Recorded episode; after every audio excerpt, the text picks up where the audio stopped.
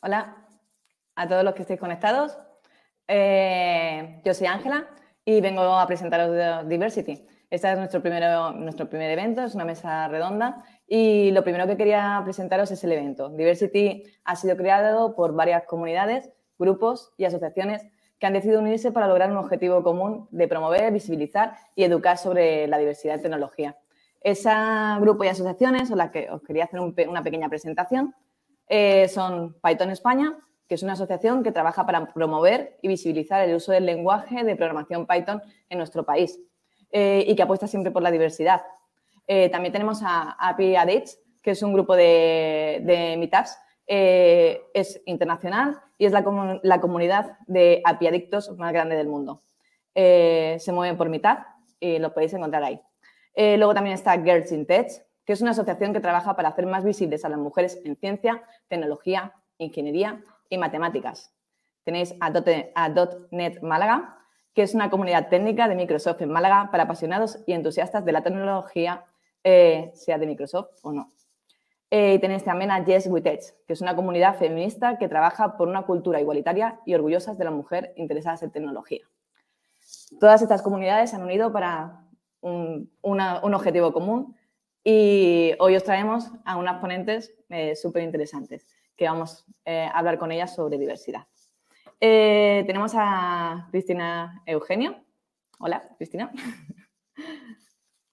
bueno, os cuento un poco sobre ella. Ella es Talent Manager en SQL, ahora veréis. ha trabajado en otras empresas internacionales ayudando en la labor de atraer y retener talento. también tenemos a Lucy Sánchez. Hola, Lucy. Es psicóloga laboral y cofundadora de Ninja Talent. Es una empresa de talento enfocada a la evaluación de perfiles tecnológicos. Eh, también tenemos a Laura Vignali. No sé si he dicho bien tu apellido, lo siento. Eh, bueno, ella trabaja como alianzas corporativas y empleabilidad en Adalab. No sé si conocéis Adalab, pero es una escuela especializada en formar a mujeres en tecnología que quieren dar una vuelta a su carrera y también a su vida eh, y además también colabora con eh, Comic Cop, el evento dedicado a la tecnología e ideas innovadoras. Y por último, eh, tenemos a Berta Devan, Hola, que es mobile developer en, Travel Park, perdón, y además es directora de Women Who Code en Barcelona. Es una asociación internacional que inspira a las mujeres a sobresalir en carreras tecnológicas.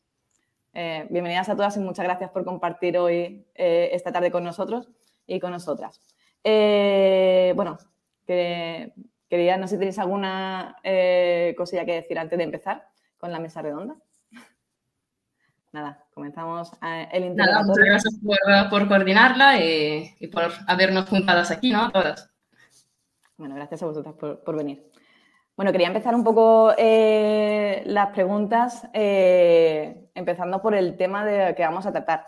Eh, ¿Qué entendéis por diversidad y si creéis que es, importante incorporarla a las empresas? esta pregunta va un poco para todas. no sé si alguien se anima a ser la primera. Puedo ser la primera. Adelante. ¿Qué entiendo por diversidad?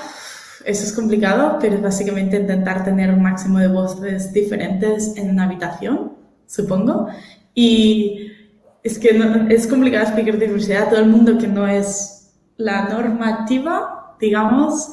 Em, ¿Y por qué es importante? Mm, por la misma, o sea, esta es, esta es la pregunta que siempre me, a mí personalmente me molesta, porque nadie te la preguntará a nivel de sales o marketing.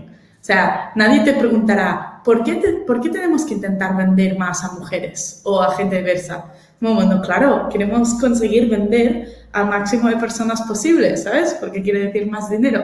Esa es sin cuestión. Y entonces van a cambiar el marketing que utilizan para hacer target de esos tipos.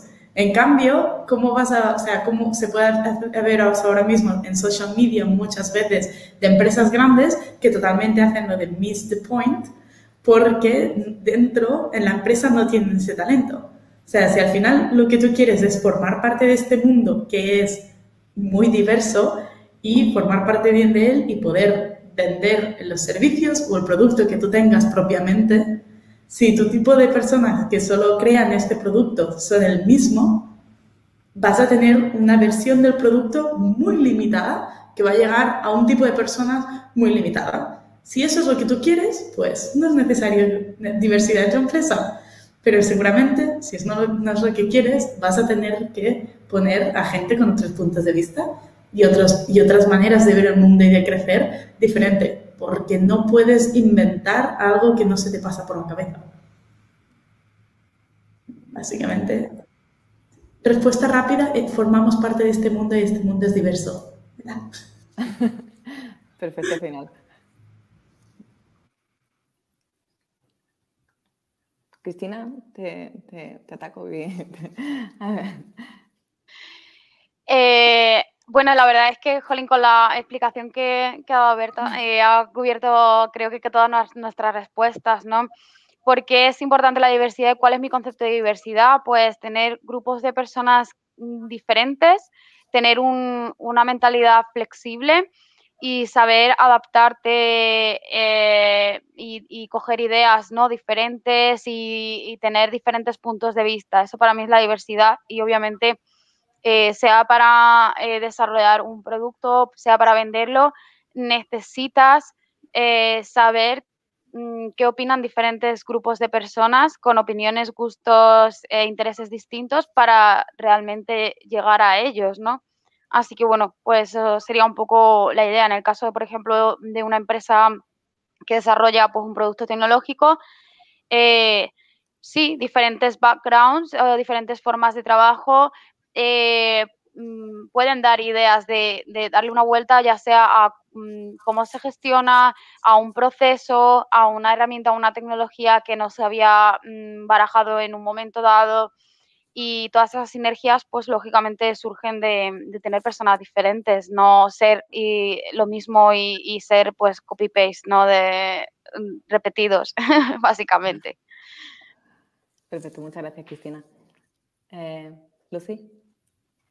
Pues eh, yo creo que aparte también de estas dos eh, visiones ¿no? que, que, han dado Verte Cristina, eh, la diversidad para mí es crear un entorno heterogéneo. Y, en cuanto a importancia, yo aparte de esos dos puntos de vista, la importancia también creo que a la hora de, hacer crecer ese equipo o de, desarrollar esas personas que forman, que forman tu empresa, tu equipo, eh, es súper importante tener diversidad, ya que así eh, como que todos tienen algo que aportar y todos tienen algo que aprender. Entonces, al final se promueve un entorno en el que eh, estás constantemente eh, aprendiendo y también estás constantemente eh, aportando. Entonces, eso enriquece mucho a los equipos y, como que nivela toda esa parte, ¿no? De, que todos, a todos nos gusta aportar y a todos nos gusta también seguir aprendiendo y desarrollándonos. Y esto yo creo que, lo abarcaría también a todo tipo de perfiles, ¿no? Eh, quiero decir, no solo en cuanto a hombres, mujeres, sino también junior, senior, eh, incluso otras culturas que te pueden aportar muchísimo eh, y que al final, eso, como, como decían mis compañeras, así no ves lo mismo, ¿no? Tienes otros puntos de vista y, eres capaz también de entender otros, otros entornos y, otros pensamientos que a lo mejor no te habrías planteado de otra manera. Para mí yo creo que, que es. Pues, Laura, ya solo quedas tú. Creo que mis compañeras de mesa ya han abarcado toda la, han definido ¿no? en varias formas y completas la, la, diversidad. Pues a mí me gusta decir que sin diversidad no hay, no hay igualdad. O sea que es necesario eh, unir a gente diferente ¿no? para llegar a la igualdad que tanto necesitamos. O sea, los seres humanos somos, somos todos diferentes por cultura, por edad, por religión, por género pero también lo somos por conocimientos, experiencias y valores o, actitudes. Y esto es lo que, por ejemplo, deben hacer las empresas, ya que hoy vamos a hablar de cómo fomentan la, la diversidad las empresas, es que la diversidad tiene que ser el valor que, que las ayuda a, atraer diferentes valores, actitudes, ¿no? esas habilidades o, o identidades diferentes o competencias que, que, se necesitan. O sea, la empresa debe tener una gran diversidad y, la capacidad de gestionar e integrar esa diversidad, ¿no? Todas esas diferencias individuales dentro de, sus equipos para que las personas que son parte de ese equipo se sientan únicas y valoradas, pero también se sientan parte de, del grupo al que pertenecen. Eso es un poco más hablar de inclusión, ¿no? que la diversidad ya sabemos que va acompañada o no tiene sentido sin así la inclusión. ¿No? La frase creo que era, no sé, corregirme si no era así, ¿no? que la diversidad es como ¿no? que te inviten a una fiesta, pero la inclusión es que te, te saquen a bailar. O sea, que tienes que sentirte incluido o incluida. Me encanta el ejemplo, muy bueno. Eh, muchas gracias. Bueno, yo creo que, aquí cada una tenéis un perfil, un perfil diferente y podéis eh, enfocar las preguntas desde una perspectiva completamente eh, diferente. También es, lo interesante. Bueno, pues muchas gracias por la respuesta y, creo que, se ha entendido acerca de, lo que es la diversidad y, por y la importancia de esta. Cuando redactamos, cuando nos interesa al final eh, el tema de, contratación y cuando se redactan las ofertas de empleo eh, o, se publican en diferentes canales, eh, no sé si, si dónde se publique o cómo se redacte tiene que ver con qué perfiles aplican luego a esos puestos de trabajo. y cuando vemos también un tipo de, de ofertas, siendo ya no solo como empresa que que redacta las ofertas o desde el punto de vista de, la persona de, recursos humanos, sino como incluso la persona que está buscando empleo, qué cosas debemos buscar también y evitar. Eh, Lucy y Laura, no sé si, a lo mejor vosotras eh, podéis comentar algo. Vale. Lucy, no sé, ¿quieres empezar? Yo acabo de hablar. Empieza tú si quieres. como, como has terminado tú antes la última. A ver, eh, a la hora de, redactar una oferta de trabajo, evidentemente se tiene que tener en cuenta ¿no? la, diversidad, o sea, la relación influye. Pero también creo que influye mucho también la imagen general que da la empresa de sí, su web, la comunicación que hace, cómo aparece en las redes sociales. Pero bueno, sobre las ofertas, creo que, bueno, mm, creo que algo básico sea que, utilicen un lenguaje inclusivo, ¿no? Para que todas las personas se sientan identificadas y no se sientan excluidas por ejemplo, algo tan básico como no usar, no usar el masculino o utilizar un tú a veces, ¿no? En vez que un vosotros, que luego ya deja fuera al, género femenino.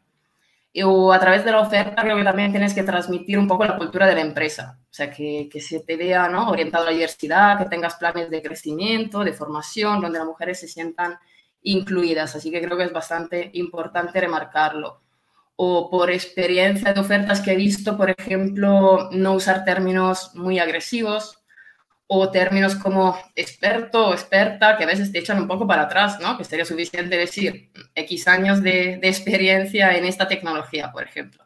Porque a veces no te consideras, ¿no? Con el síndrome de impostor o impostora no te, no te, no te sientes, ¿no?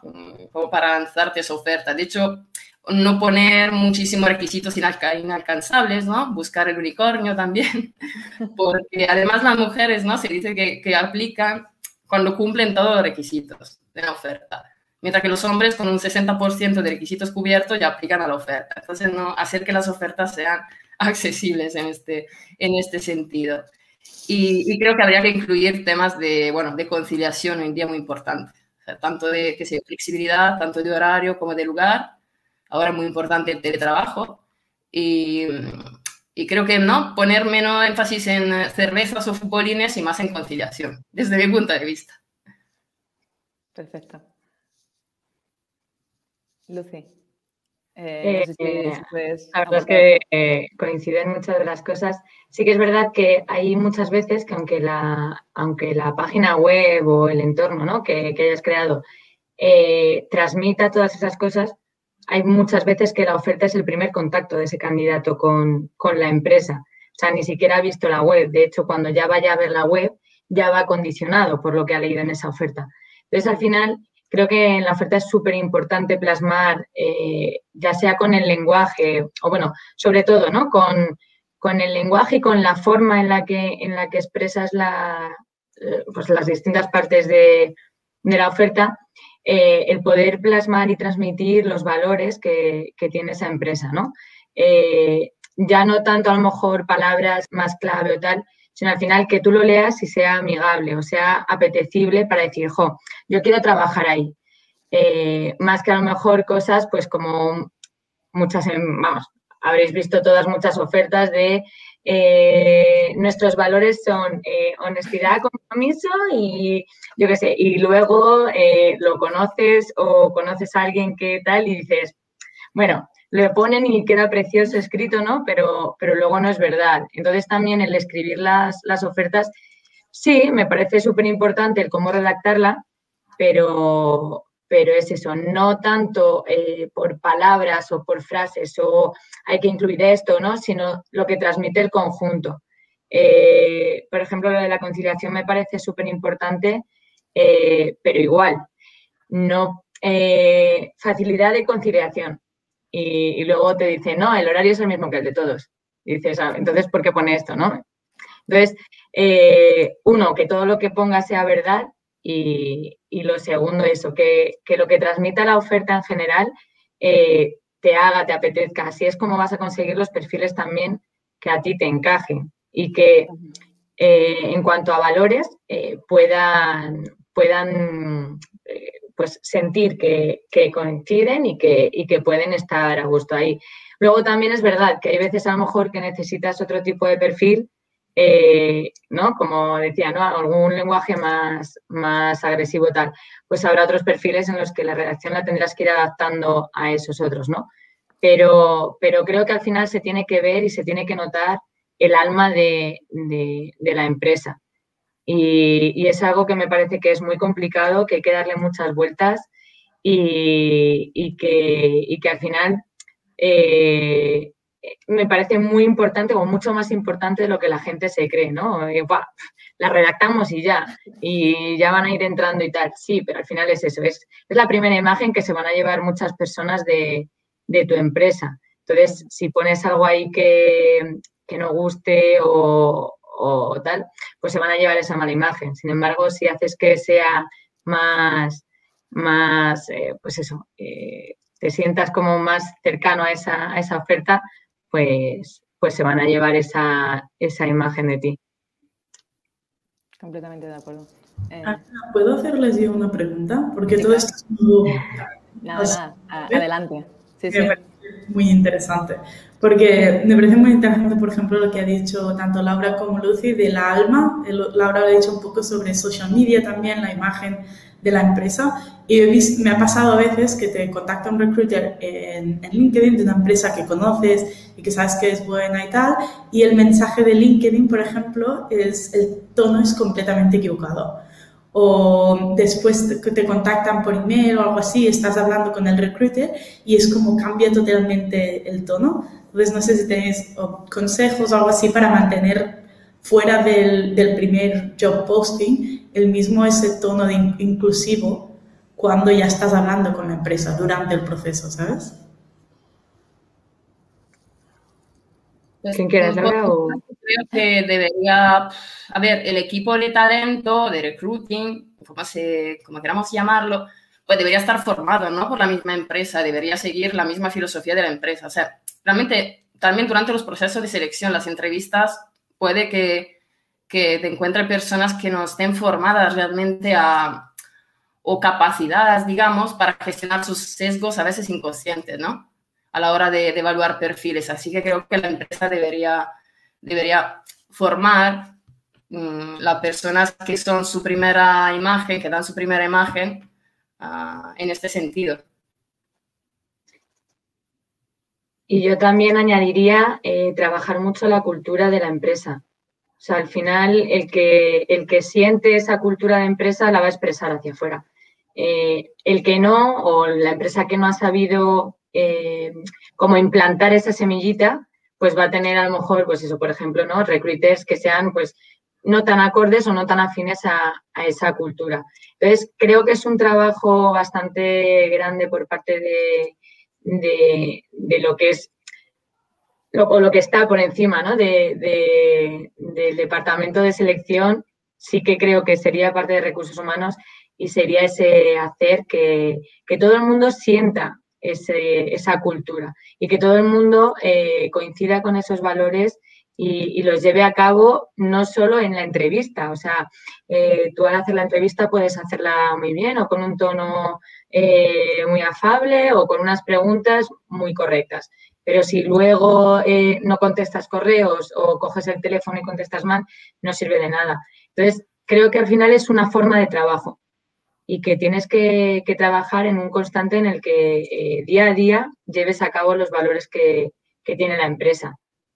Que igual sé que es muy complicado, pero, pero bueno, al final eh, creo que de eso se trata, ¿no? De, al final en cada cosa que hagas, porque al final también te digo, hay entrevistas que las vas a hacer tú o, quiero decir, pues, el recruiter, ¿no? Yo en este caso. Pero, pero luego va a haber otra entrevista que la haga algún responsable. En IT normalmente eh, no suelen tener formación en, estas, en este tipo de entrevistas, ¿no?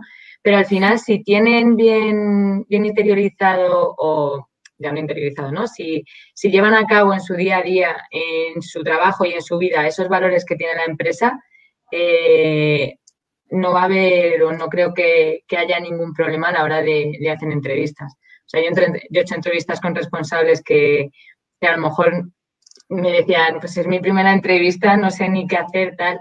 Y, luego han salido súper contentos, tanto el candidato como, como el responsable, porque al final es eso, es llevar a tu día a día eh, esos valores de la empresa. O sea, y si no encajas con esos valores, a, lo mejor es que no es tu empresa o no es el sitio donde, donde, donde puedas estar a gusto.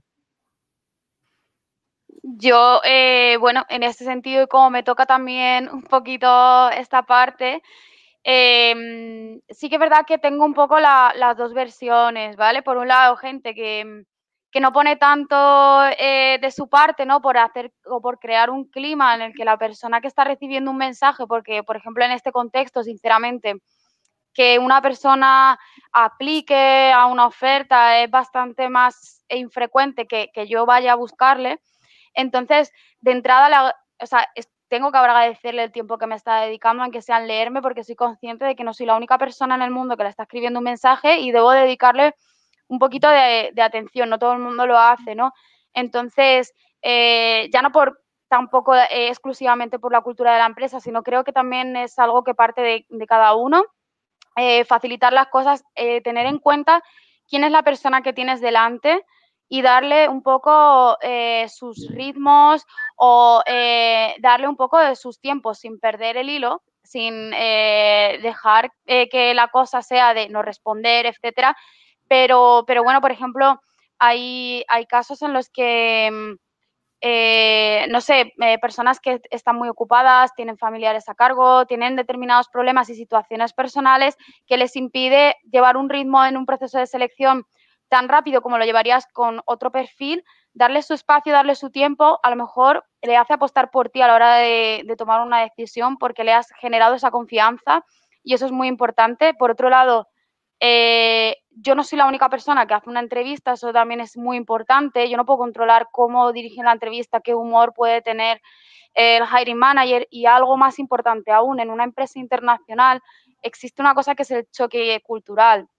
Entonces, aquí es difícil, ¿vale? Eh, aquí se puede mostrar una cara de, pues simplemente por la manera de ser que somos nosotros y cómo son, pues en un país del este o en Estados Unidos, que a lo mejor, eh, no sé, van mucho más cañeros haciendo las preguntas, quieren preguntas, respuestas y no dan ni feedback ni asienten con la cabeza, entonces eso le puede generar a la persona una ansiedad horrorosa. Ahí también está nuestro papel, ¿no? De ayudar a eh, enfrentarse, dar un poco em, de sesiones a lo mejor o participar de alguna manera en alguna entrevista, aunque solo sea como oyente, obviamente no puedes eh, meterte como hacen todos los procesos, pero sí, si quieren resultados, eh, intentar orientarles un poco en este aspecto porque, bueno, pues eso también puede suponer un, un impacto en los resultados, ¿no? Completamente de acuerdo. Y creo que, un poco la siguiente pregunta va un poco encaminada a, todo esto que, habéis estado hablando, que casi eh, eh, que me parece genial. Eh, es que qué métodos usan las empresas o las personas que, trabajan dentro de las empresas para conocer sus políticas de igualdad de oportunidades y código de conducta que aseguren que, que esas empresas son entornos seguros. Bueno, puedo ir yo ya que Cristina acaba de hablar, si no. Ah, siempre digo esto de que, las, lo que este tipo de códigos de conducta y tal parece que no son necesarios hasta que los necesitas. Entonces es importante saberlos. Entonces, eh, normalmente las minorías en general son mucho más fáciles de necesitarlos, porque son los que les va muchas veces los que les afectan cosas que no te habían pasado a ti. Por tanto, es mejor planear por adelantado y tenerlos. Una de las mejores, de los mejores uh, onboardings que he tenido en una empresa es cuando se sentaron con nosotros a nivel legal y nos explicaron todo esto. No en plan, aquí tienes el link, sino nos explicaron. Y eh, eh, digo nosotros porque hice el onboarding con otros developers y yo era la única chica de la habitación, por ejemplo. Entonces sentaron básicamente a un grupo de ocho hombres y yo y les dijeron, por cierto, esto es lo que va a pasar. Hay alcohol en nuestras fiestas, hay todo esto pasa, pero esto sigue siendo un sitio profesional. Si alguna mujer en algún momento se siente incómoda o alguna otra persona del equipo se siente incómodo o algo, seguramente lo que va a pasar es que os vamos a echar. ¿Sabes? O sea, no, esto, a ver, bueno, es que había bebido demasiado, excusas, no. Era como, hola, bienvenida a la empresa, aquí es como funciona y nos lo explicaron también a nivel legal, lo que quería venir, también todas esas cosas de si puedes hacer trabajos personales y todo esto aparte, pero no era solo hay un link de un código de conducta por allí en algún sitio, sino que estaba dicho a, a todo el mundo cuando entraba, estas son nuestras normas, esta es la línea. No toleramos ningún tipo de este tipo de behavior y, por cierto, además tenemos una manera para que puedas ir a echar completamente anónimo, si es tu manager o algo así, de que, de que quieres mencionar algo al respeto. Y eso se decía desde el principio, se decía todo el mundo. Todo, todo el mundo sabía que alguien podía ir de forma anónima y todo el mundo sabía que si pasaba algo, había como una red que te cogía, ¿sabes? Y ayuda, nunca tuve que usarlo. Gracias a Dios, ¿sabes? Me vamos, un poco de madera, pero es, estuvo, me, impresionó mucho eso de estar en una sala con todos hombres y que alguien les dijera, por cierto, aquí hay la línea, ¿sabes? Estuvo, estuvo muy bien, la verdad. Me ha dejado alucinada, la verdad, porque ahora todo lo que digamos suena a poco. la verdad que em, me parece mm, muy importante Creo que es algo que, mm, si no estoy equivocada con el plan de igualdad y con las nuevas normativas, etcétera, desde la perspectiva legal, es algo en lo que tienen que trabajar todas las empresas y asegurarlo y garantizarlo para todos sus empleados. Mm, nosotros, por ejemplo, sí que hemos tenido un trabajo previo, eh, ya no eh, por obligación, sino porque era algo que queríamos hacer, un handbook, un eh, manual del empleado, obviamente publicar el tipo de conductas ¿no? que no deberías tener, qué hacer en cada ocasión no hay una política de acoso tal cual, por ejemplo, descrita, pero sí se recogen una serie de pautas de conducta que obviamente eh, esperamos ¿no? que todos mantengamos de cara a bueno, pues estar en un entorno de trabajo eh, agradable, ya no exclusivamente, por ejemplo, en el contexto de una fiesta o de una mujer, sino pues simplemente de tener que eh, escuchar un comentario ofensivo o de cualquier índole, ¿no? Racista, en fin, por cualquier motivo en el que mm, pueda surgir este tipo de cosas.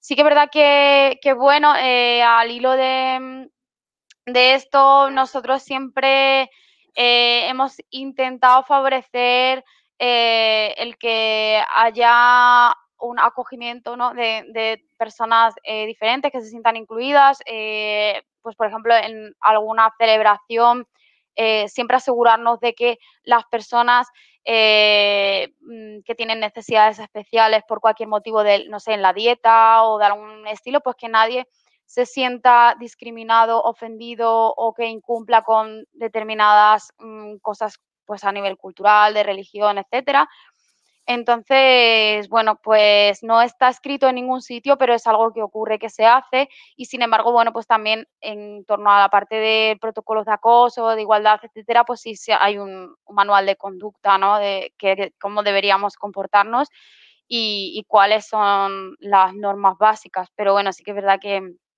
que lo que ha comentado Berta es un poco más, más estricto. Bueno, la empresa era americana, entonces de ahí las denuncias a nivel legal pueden pasar y muy a menudo entonces estas cosas las tienen mucho más puestas y tenían lo que mencionado también tú de, por ejemplo, religiones. Una de las personas que hizo el onboarding conmigo es musulmana, entonces cuando dijeron eso salió de, la, de la, sala diciendo, ah, hostia, qué bien, estaba, estaba en plan, una de las primeras preguntas que iba a preguntar a mi manager es si podía tomarme las vacaciones, o sea, si tenía que tomarme días de vacaciones para celebrar mis fiestas religiosas, ¿sabes? Y son esas cosas, por ejemplo, hasta que a mí me lo dijo, yo no había caído nunca en eso. y son esas, es lo que hablamos de diversidad, ¿sabes? Claro, si no, si nunca has formado parte de tu mundo en ese sentido, no, no caes. No caes. Exactamente. eso... que, parece, lógico, pero... Totalmente. Sí, como yo que sé, por ejemplo, una persona ¿no? que mm, sea vegana o eh, cualquier intolerancia, pues la verdad que pensar en todos como un estándar o de manera general, pues es bastante desacertado y más pues hoy en día que es precisamente trabajamos ¿no? en entornos en los que cada uno es de un, sitio y, cada uno somos luego de una manera y nos transformamos.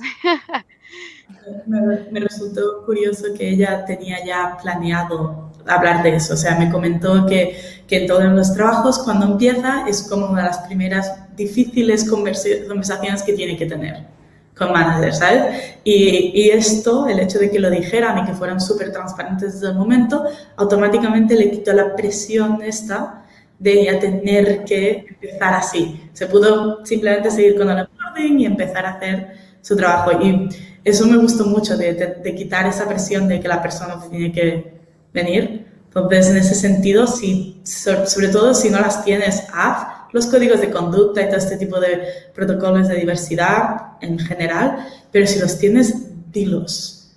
Porque si no le pones la presión, digamos, emocional a la persona que acaba de entrar en la empresa o, que le está pasando algo, de ir a manager y decir, ¿hay algo al respecto de esto? Y tener que empezar, empezar esta conversación cuando les podrías haber dado la información desde el principio. Completamente. Es verdad que, que eh, las respuestas eh, me han encantado, no puedo poner ni un pero, eh, pero creo que lo habéis enfocado mucho desde el punto de vista de las empresas y también me interesaría el punto de vista como empleado. ¿Qué podemos hacer como personas dentro de una empresa para mejorar todo esto, para comunicarlo, para cumplirlo, etcétera? Ir con cuidado. pero un poco estas cosas, el, lenguaje, por ejemplo, es muy importante, sobre todo ahora que está todo en Slack. Y parece difícil, por ejemplo, siempre mencionar, ah, bueno, en inglés, guys, o, la, o sea, no decir guys, mencionar they en español, decir personas en lugar de chicos. ¿Sabes? Pero a la que empiezas a hacerlo conscientemente, en un mes, tu cerebro se adapta. Y de golpe lo haces inconscientemente, ¿sabes? Es crear el hábito al final. Entonces, si, si puedes empezar así, por ejemplo, alguien nuevo que empieza en el trabajo, podrías, o que acabas de conocer, puedes preguntarle pronombres que prefieren, si no lo sabes, darle la oportunidad de que haya alguien que sea no binario en la empresa y puedes mencionar esto a otra gente. O sea, si alguien envía un mensaje de que pone guys o chicos, ¿sabes? En general o random, mm, no es necesario siempre hacer la persona que es pesada de hacer call out, pero puedes ir mencionándolo. Porque al final es, o sea, ser inclusivo es un hábito de intentar, de darte dos segundos antes de hacer algo y pensar, espera, ¿sí? ¿Sí? Vale, y, escuchar a los demás y esto se puede entrenar y puedes ir haciendo poco a poco. Hmm.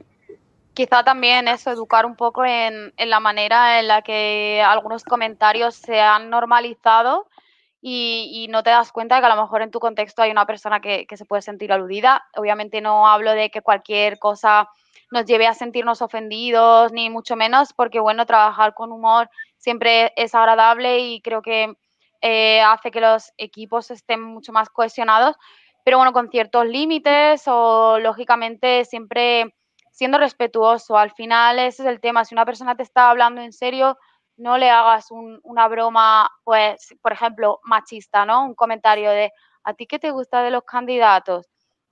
eh, te estoy hablando en serio, ¿no? O sea, tómame en serio, eh, porque estás sentándote enfrente mío en una reunión. Entonces, ese tipo de situaciones, pues atajarlas, bien sea con training, eh, que no haya una sola persona que tenga una situación incómoda y que si la hay, pues mm, se busque un poco la, la, manera de decir, oye, pues esto no me parece bien o deberíamos intentar evitar que esto ocurra o que este tipo de comentarios o situaciones desaparezcan, ¿no? Y trabajar mucho en eso, creo que es importante.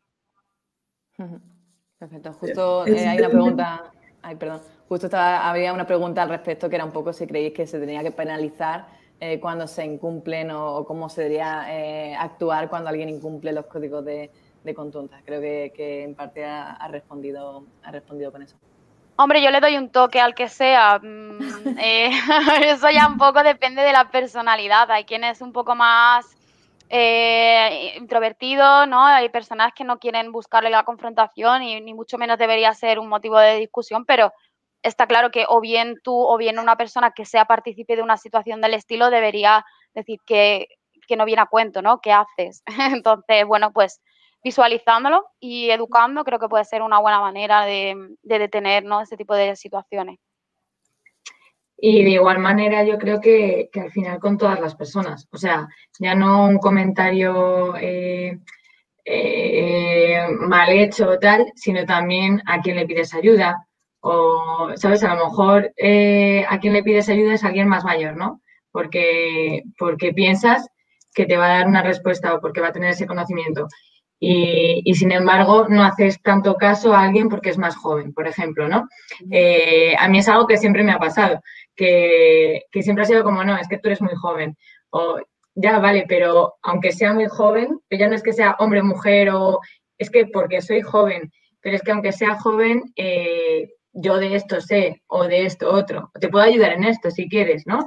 O incluso haciendo entrevistas me ha pasado de, que el propio candidato me dijera, eh, pero tú no eres un poco joven para estar haciendo una entrevista. Y yo, bueno, pues no sé, pero vamos, no sé qué clase de entrevistas haces tú, pero esta creo que no la vas a pasar. O sea, entonces, al final creo que es un poco respeto y que la persona de enfrente te puede aportar y te puede solucionar cosas, te puede ayudar y que a lo mejor algo que tú no sabes, la otra persona lo va a saber, sea como sea, quien sea o lo que sea, ¿no? Eh, saber, pues eso, que, todos te pueden, te pueden enseñar algo y que, y que no importa el, cómo sea la otra persona el que tienes enfrente eh, para, preguntarle algo o para que te pueda ayudar en un momento determinado. Igual de cara a tú ayudar a alguien, ¿no?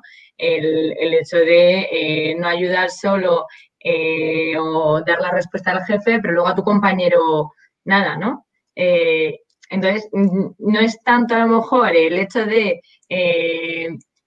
tratar muy polite, muy tal, muy cual, sino al final tener, tener esa, esa conciencia de que trabajas con personas. Entonces, que siempre que vas a trabajar con personas, sabes que, sepas que tienes una persona enfrente y, que pues puedas hacer todo lo, lo, que sea por esa otra persona. Entonces, al final yo creo que trabajando así, creo que da igual que digan hola chicos cuando entra eh, o hola, ¿sabes? Eh, cualquier otra cosa, ¿no? En mi equipo somos casi todos chicas, ahora acaba de entrar un chico, eh, y cuando se van dicen adiós chicas, ¿sabes? Y nadie, nadie se siente ofendido, ni él. Entonces, como que tampoco hace falta eso si al final el ambiente es de, inclusión real en el que sabes que, es otra persona y que cada uno tiene sus conocimientos, sus funciones y, compartirlas y, ayudarse. Completamente. Muchas gracias.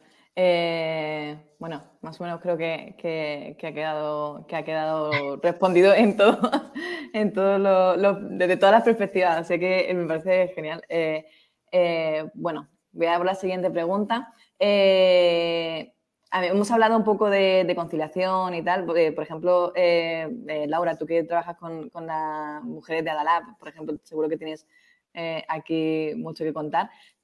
Pero ¿qué creéis que es realmente efectivo estandarizar las preguntas de las entrevistas y de las pruebas técnicas y qué supone hacerlo?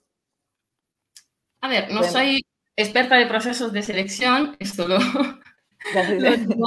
pero verdad que sé de la, ¿no? la práctica que ahora se realizan bastante, ¿no? Las entrevistas estandarizadas, ¿no? Que se llaman. Realmente las preguntas son iguales para todo el mundo y, y, se preparan antes, ¿no? Que son adaptadas justo al, al, rol, o sea, al puesto que se está, se está ofreciendo. Y, mm, a ver, creo que, esta es mi opinión, que tienen sus beneficios porque ofrecen, por un lado, la oportunidad de evaluar como de forma más objetiva, ¿no? La, la persona candidata. Y, y, se permite, creo, mm, evitar discriminaciones, ya que a todas las personas se les están dando las mismas oportunidades, ¿no? De demostrar sus capacidades y responder a las mismas preguntas. Así que la persona entrevistada creo que se siente más cómoda saber que, se está, que está siendo evaluada igual que, que las demás. Y, mm, pero como desventaja le veo que es un proceso muy mm, rígido, o sea, muy, mm, no digo frío, pero que no permite, digamos, eh, personalizar el proceso de selección. Y aquí luego mis compañeras podrán decir mucho, mucho más. Porque creo que cuando no, si uno está en una entrevista de trabajo, pueden surgir muchas cosas. De una, de una respuesta de la persona candidata pueden salir muchas otras preguntas, ¿no? Para profundizar más un tema que ha salido o conocer más a esa persona. Si el proceso es estándar y no te permite salir del guion, creo que se está perdiendo la oportunidad de mantener conversaciones muy interesantes. Digamos que es como si se da más importancia a la exactitud de la información que quieres recopilar Mm, respecto a la, como el detalle ¿no? de, la, de, la, de, la, información. Pero bueno, esta es mi, es mi opinión. Muchas gracias. Y, y, Lucy, tú desde Talent Ninja seguro también tienes mucho que, que decir. Sí, sobre todo, bueno, eh, la parte técnica creo que sí que es fundamental estandarizarla. O sea, al final la parte técnica es algo medible, cuantificable eh, y, que, y, que, todo el mundo habría que evaluar de la misma, de la misma manera. Pero la parte de entrevistas, eh, sí, puedes medir las mismas cosas en todas las personas, pero eso no quiere decir que les estés evaluando las mismas cosas o que les estés evaluando en igualdad. ¿Por qué? Porque al final una entrevista eh, es de persona a persona, no. Entonces, hay personas que se van a adaptar mejor a, a, unas preguntas y personas que a lo mejor se van a adaptar peor a esas preguntas. Entonces, en cuanto ya estás estandarizando y no te estás eh, adaptando a la persona que tienes enfrente, ya estás creando un sesgo, una discriminación, y, o sea, porque alguien a lo mejor que sea muy extrovertido te va a contestar a las preguntas así. De hecho, probablemente sean las mismas que llevan haciéndole en todas las entrevistas estandarizadas. Entonces, te las saque a la primera. Y alguien, sin embargo, que es muy tímido, a lo mejor no es capaz de responderte eh, con toda la, naturalidad ¿no? que, requiere una entrevista a esas preguntas. Entonces, alguien que te las contesta muy fácilmente, fenomenal, ¿no? Pues si lo quieres medir así, eh, bien. Pero alguien que, que, eso, que se pone más nervioso, que sobre todo, ¿no? Eh, pues eso, al final eh, las, las, personas más vulnerables o personas que sean más exigentes o personas, por ejemplo, ¿no? Comentábamos antes que, que comentaba Laura, creo, que las mujeres aplican si cumplen el 100% de los requisitos.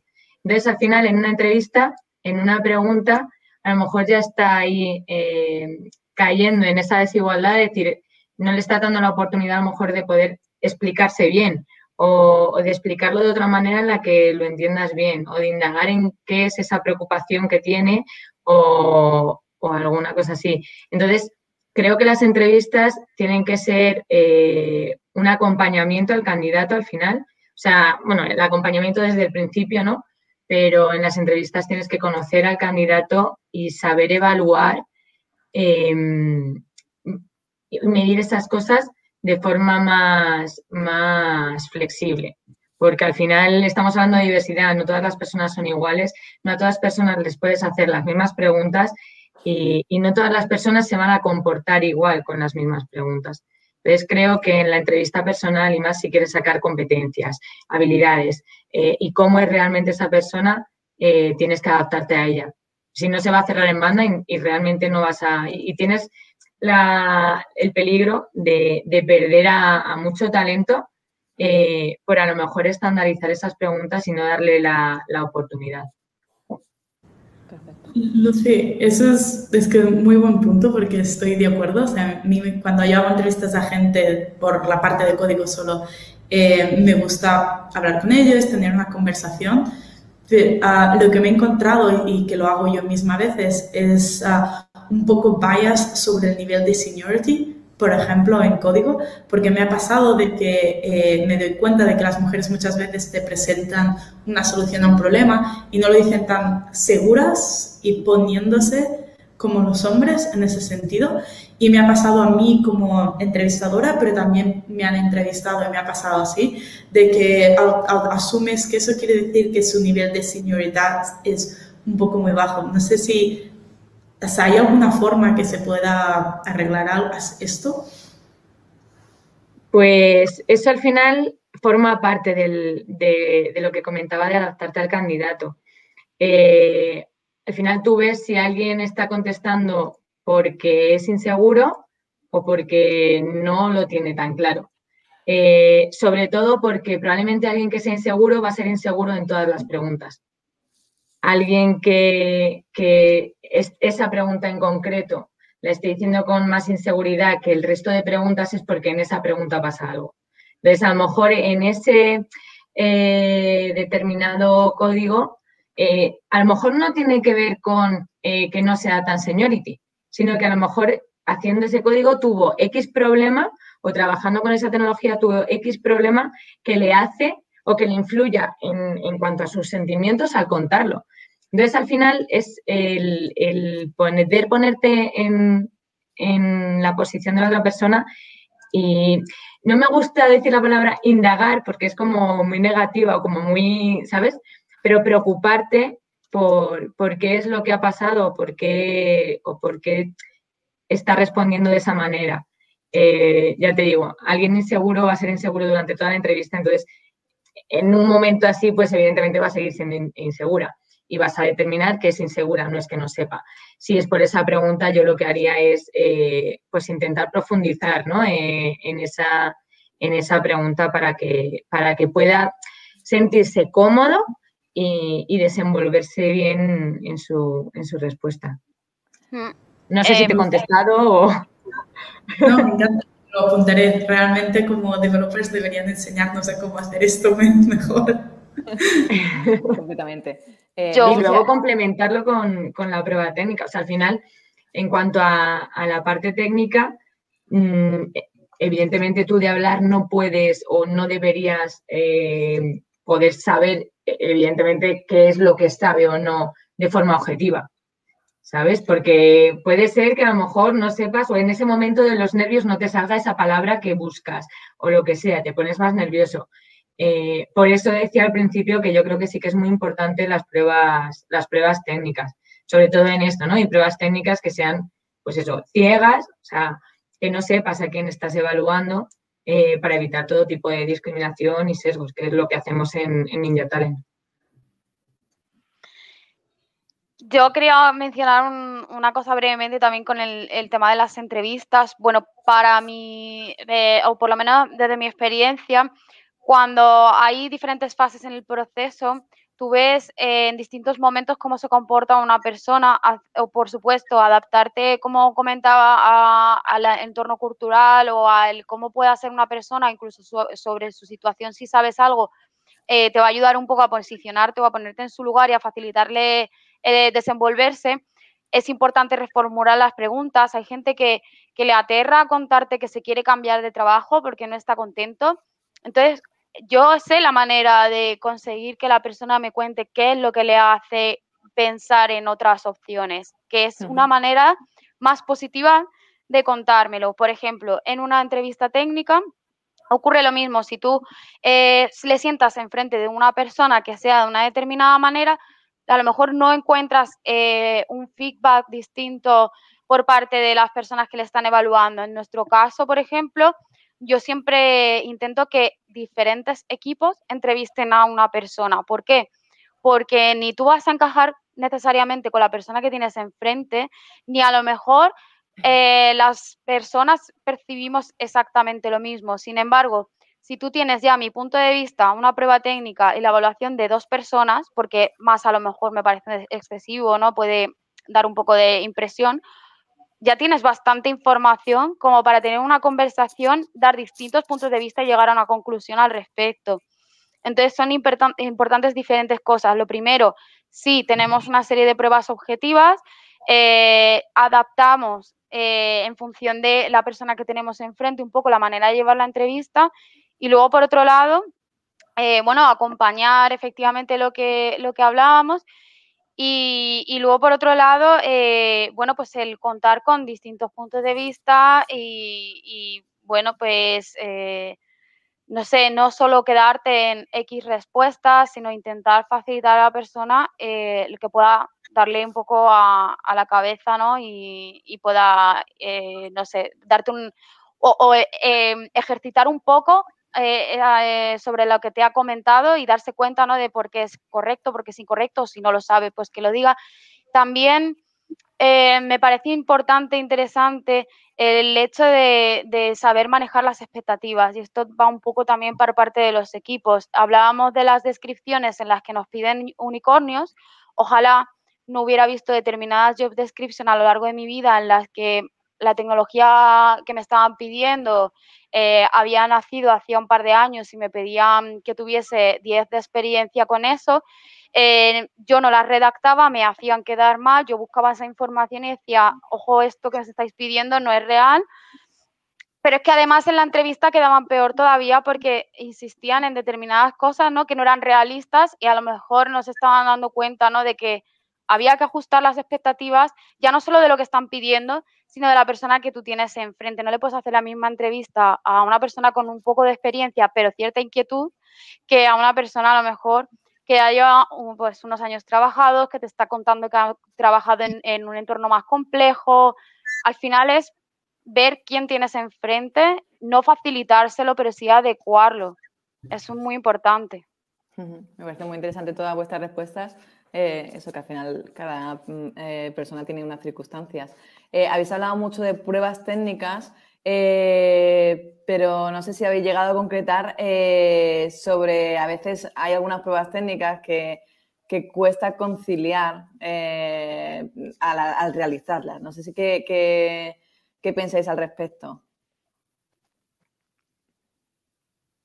Cristina, levanta la mano Ah, vale, dale. Bueno, en mi caso, eh, yo, por ejemplo, las pruebas técnicas que nosotros tenemos, eh, siempre avisamos del tiempo que lleva. De hecho, estipulamos eh, la hora de envío y la hora a la que se tiene que, recoger y se programa de forma que pues yo no le hago a la persona que durante su jornada laboral o su hora de descanso la haga, sino que esté completamente concentrado o que me diga cuándo puede hacerla. Siempre creo que es importante que esa persona esté adaptada, o sea, tenga pueda adaptarse ¿no? Eh, para hacer la para hacer la, prueba y, tenga pues, lucidez, ¿no? que no venga cansado o que no eh, tenga interrupciones. Y por otro lado, ser coherentes. Tú no le puedes pedir a una persona que, pues, por ejemplo, el equivalente a media jornada laboral la esté dedicando en una prueba. Me parece una barbaridad, por lo menos bajo mi punto de vista. Vaya. No sé si Berta creo que también había levantado la mano o me, ha parecido. Ah, no, lo siento. Bueno, he escuchado de pruebas que han durado cinco días, así que media jornada ya no suena mucho. Yo, iba a ampliar y sí que es verdad que eh, nosotros, por ejemplo, dejamos siete días, pero porque entendemos que, no todos los días va a poder dedicarle a lo mejor ni, ni diez minutos siquiera. A lo mejor hay un día que no puede dedicarle nada de tiempo. Y entonces, ¿qué pasa? Que ya he perdido un día o ya he perdido. Entonces, eh, también por adaptarnos un poco al final en siete días, quieras que no, tres ratitos, es más fácil de sacar que, si te digo, tienes que darme eh, dos horas, decirme qué dos horas vas a estar lúcido, pendiente, sin interrupciones. Entonces, eh, al final estamos en eso, que si vas a medir el tiempo en el que lo hace, a lo mejor sí que es coherente que eh, se cierre un tiempo y demás. Pero si lo que vas a medir son otro tipo de habilidades eh, y, destrezas a la hora de, desarrollar, además un desarrollador que le guste desarrollar, eh, va a querer sacarle todo el jugo que pueda a la prueba.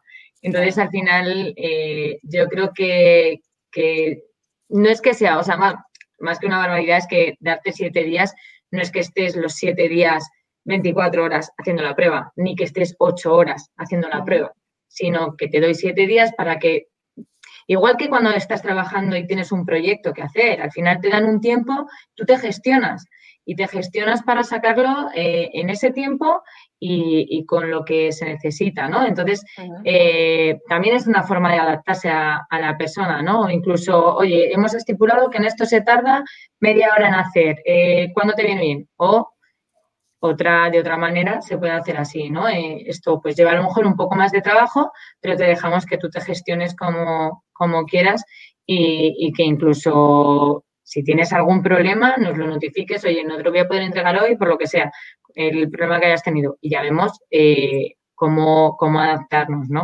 O sea, que Pero, un poco a las circunstancias de, la persona. Si la persona tiene que trabajar, conciliar con familia, etcétera, eh, los tiempos de una prueba técnica se, se pueden manejar, ¿no? Claro. ¿Pensáis que en algunos casos, como perfiles más seniors, podían sustituir una prueba técnica con un revisar proyectos anteriores o, por ejemplo, tener una entrevista, una conversación en lugar de una, de una prueba, desde un punto de vista de recruiting. Sí. Hay sitios que directamente si les das una prueba técnica se irán de tu proceso de entrevista. Según el caso, sí. Es que, a ver, realmente Perdón, yo realmente no, en nuestro caso es que el proceso tú no eliges cómo es. O sea, yo no digo voy a hacer tantas pruebas, voy a hacer tantas fases. Yo recomiendo cómo puedo generar más interés por parte del candidato, por ejemplo, en el caso de un senior. Antes que de, de pedirle que haga una prueba, me gustaría que tenga una conversación con el equipo, primero porque no le quiero hacer perder el tiempo, pero luego porque creo necesaria esa conversación para ver si en ambos casos encaja yo cuento un poco con el mindset de que probablemente esta persona venga con la experiencia que me piden, ¿vale? Quizás sea un poco de unconscious bias, ¿vale? Pero no me parece, me parece una manera de, agradecerle, ¿no? Eh, otra vez el tiempo que está dedicando y asegurarme de que en ambos casos eh, puede encajar, ¿no? darle la mayor información posible antes que pedirle que haga cosas, ¿no? Yo me he dado cuenta que con el tiempo el tipo de pruebas técnicas deberían cambiar, en el sentido de cuando acababa de salir de la universidad, una prueba técnica que me das, lo que ha dicho Lucy, de siete días y puedo ir haciéndolo poco a poco, era perfecto. Será exactamente lo que necesitaba. Ahora mismo, me lo da dentro de, al cabo de cinco años y que cuando estoy buscando trabajo, tengo un trabajo a tiempo completo y todo, es, es lo peor que me puedes dar, porque no lo terminaré nunca hay tantas cosas que puedes hacer que no la terminas nunca. Entonces yo tengo que ponerme los límites de, bueno, asumo que este es el nivel de arquitectura que quieren, asumo que no quieren test o lo preguntas, ¿sabes? Y es peor porque piensas en los proyectos muchos más grandes. Todos funcionan mucho mejor si, por ejemplo, te dicen, te doy tres horas. Enséñame lo mejor que puedes hacer en tres horas. Porque entonces puedes dar el 100% de tu concentración y hacer tu mejor trabajo, que es al final como mid-level barra senior lo que realmente quieres enseñar, en, en darle el 100% de tu focus y después ya está. Que sea. Pero eso, em, o sea, lo he visto. Pero eso es complicado también para adaptarse, porque tú imagínate que ahora mismo de repente coge tu hijo de dos años y te salta encima, mamá, mamá, mamá, por ejemplo, ¿no? Y ya te has ido. Y solo tienes tres horas. ¿Y cómo vuelves? ¿Sabes? O sea, que es que también eh, depende de muchos factores. O sea, al final, y yo creo que es muy importante también eh, lo que decía Cristina de agradecerles el tiempo que, te dedican. Eh, de alguna manera, ¿no? Nosotros lo que hacemos es que si completas nuestra, nuestra prueba, tú al final tienes un certificado, un certificado con el nivel que has conseguido y que eso al final te vale también para otras empresas, para decir, no, mira, yo es que he sacado este nivel en, en esta prueba. Y a lo mejor te lo ahorras, a lo mejor no. Hay muchas empresas que ni siquiera tienen a día de hoy pruebas técnicas y, oye, les puede encajar que ya tengas una prueba técnica hecha, ¿no? certificar, quiero decir, porque si vas con una prueba técnica de mira lo que tengo, pues a lo mejor te dicen que, no les vale de mucho, ¿no? Pero, pero también eso, el darles algo a cambio, el, agradecerles ese tiempo que, que te han dedicado eh, dándoles, pues eso, algo que les sirva y que, y que, les genere esa satisfacción de decir, no he perdido el tiempo, ¿no? sino que lo he invertido en algo. Entonces, yo creo que eso es muy importante, ese feedback y ese, igual, ¿no? El darles feedback de decir, pues mira, eh, a lo mejor eh, esto es lo que, lo que has tenido más, más fuertes, estos creemos que son tus puntos fuertes y esto es lo que ha salido que tienes que seguir eh, mejorando, desarrollando, ¿no? Entonces, creo que hay que dar algo a cambio, porque ya que te dedican ese tiempo, es fundamental darles algo a cambio y, adaptarse, ya te digo, para mí la mejor manera yo creo de, que se puedan adaptar, porque al final tú dices, no, nunca vas a terminarla, pero el tiempo sí que se termina al final. Entonces al final tienes siete días. Eh, entonces lo que, lo que hagas, o sea, tienes que entregarlo. Ya ahí se te va a terminar. Entonces no es algo infinito que te diga, cuando lo tengas perfecto me lo mandas. No, tienes siete días para que tú puedas ir haciéndolo con, calma y evitando todo ese tipo de interrupciones o un día estás menos, menos lúcido y, a lo mejor ese día no das de ti y, así. Entonces, eh, como que tienes más, más opción. Perfecto. Eh, bueno, hablaban también en, el chat acerca del feedback que luego reciben los empleados. Creo que, que Lucía eh, con el tema de tener un certificado de esas pruebas técnicas es también una forma de dar feedback eh, eh, a los empleados. No sé también qué, pensáis sobre, sobre que luego las empresas den feedback sobre, que, sobre cómo ha salido la entrevista o por qué no, no continúan el proceso de selección. Mm, yo en mi caso es algo que peleo siempre ¿vale? Por parte de los equipos, muchas veces por falta de tiempo, eh, simplemente me dejan una frase de, bueno, no ha llegado al nivel esperado.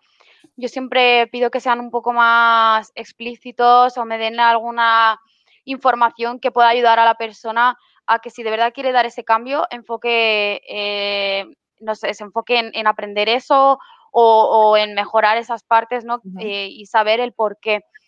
Es verdad que en algunos casos no lo he conseguido, no he conseguido ese feedback porque, bueno, pues trabajar con personas es lo que tiene, no todo el mundo eh, tiene ni el mismo tiempo ni a lo mejor esa, eh, no sé, esa sensación de que, de que hace falta.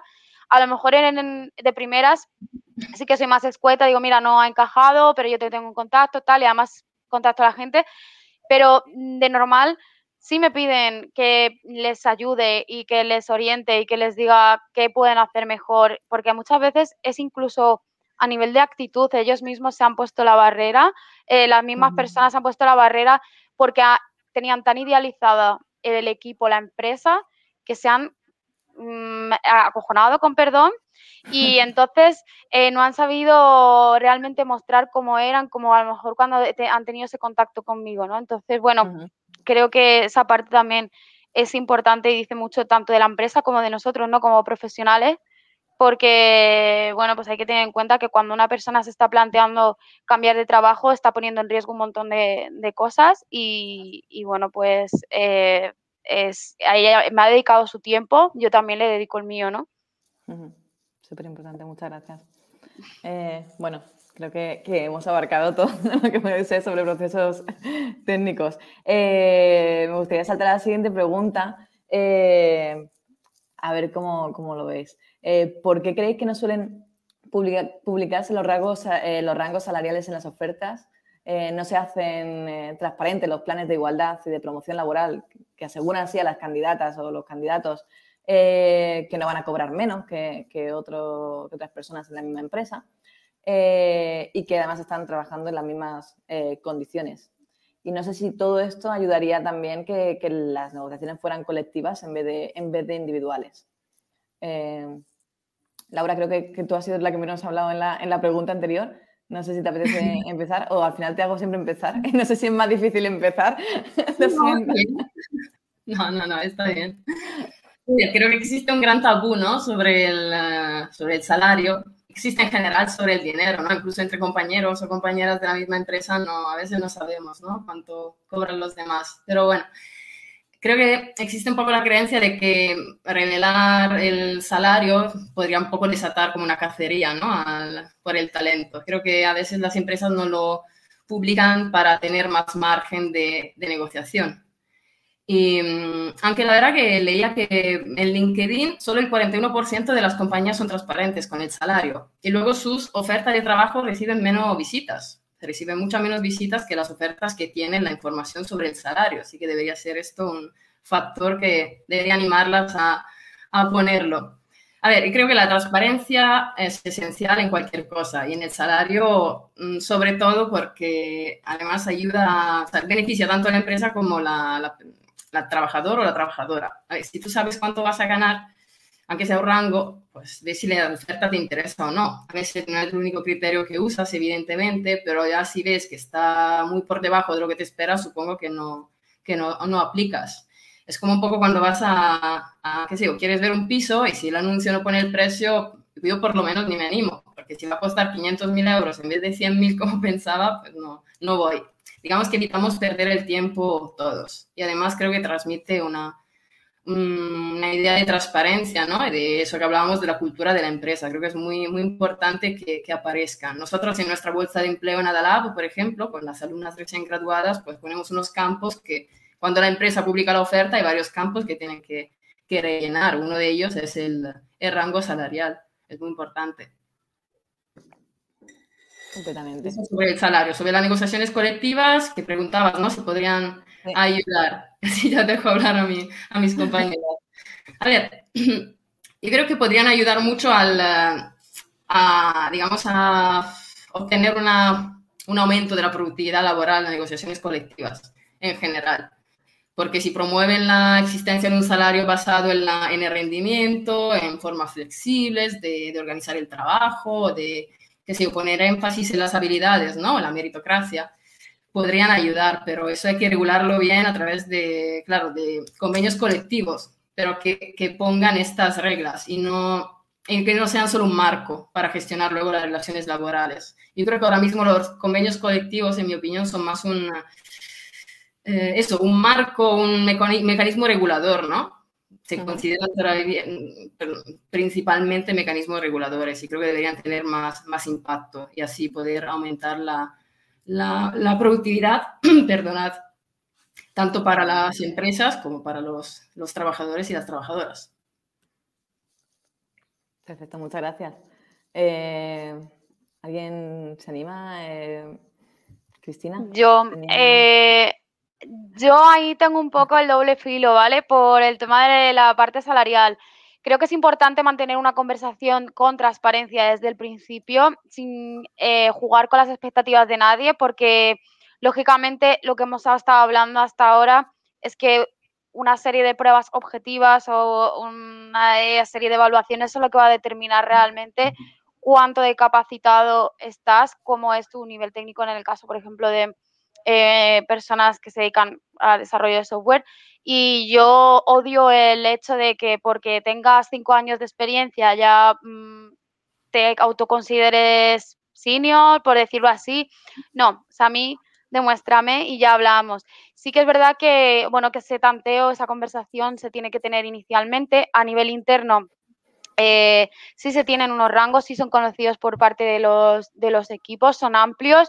Esto significa que una persona dentro de ser considerado un middle, un junior, un senior, tiene un crecimiento y unas posibilidades. Obviamente son grandes los rangos porque hay diferencias entre una persona que, digamos, que acaba de dar el salto a ser considerado mid-level o está a punto de dar el salto a ser considerado senior, pero también tienes que ser co coherente, ¿no? consistente con lo que está ocurriendo en la realidad en el mercado y es que precisamente por la alta demanda que hay, se mueven muy rápido. Entonces, lo que hace dos años me valía y podía publicar como un rango senior, a día de hoy eh, a lo mejor es mucho más estándar de lo que nosotros estamos pensando y la gente está mucho más arriba más rápidamente, ¿no?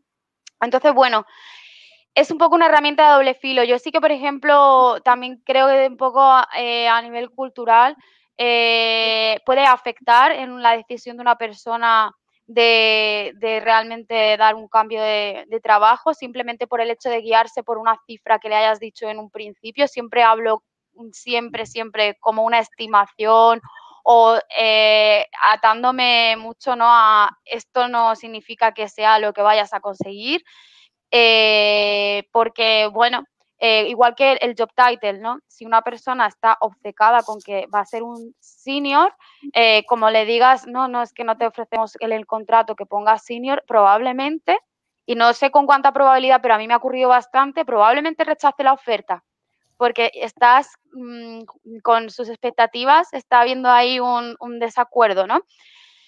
Entonces, bueno, sí, es importante, pero creo que es más importante a nivel interno y saber cómo promocionar, cómo se gestionan las promociones, que sea un proceso abierto, que haya unas pautas, que haya unas políticas y que externamente se maneje en unas conversaciones más que en publicar una oferta con un rango así de grande, que realmente a la persona no le dice si va a estar aquí, allí, allí. Si tú hablas conmigo, tienes una conversación y me dices, mira, mis expectativas salariales son X, yo más o menos, en función de tu experiencia, te puedo decir si puede cuadrar, si no puede cuadrar, si estás en, lo que más o menos eh, se puede ofrecer y como digo siempre, como una estimación porque te la juegas, que te atas los dedos a, una posible, mm, vaya, a un posible fallo de que, no, que no acepte la oferta. y también... Nada, adelante.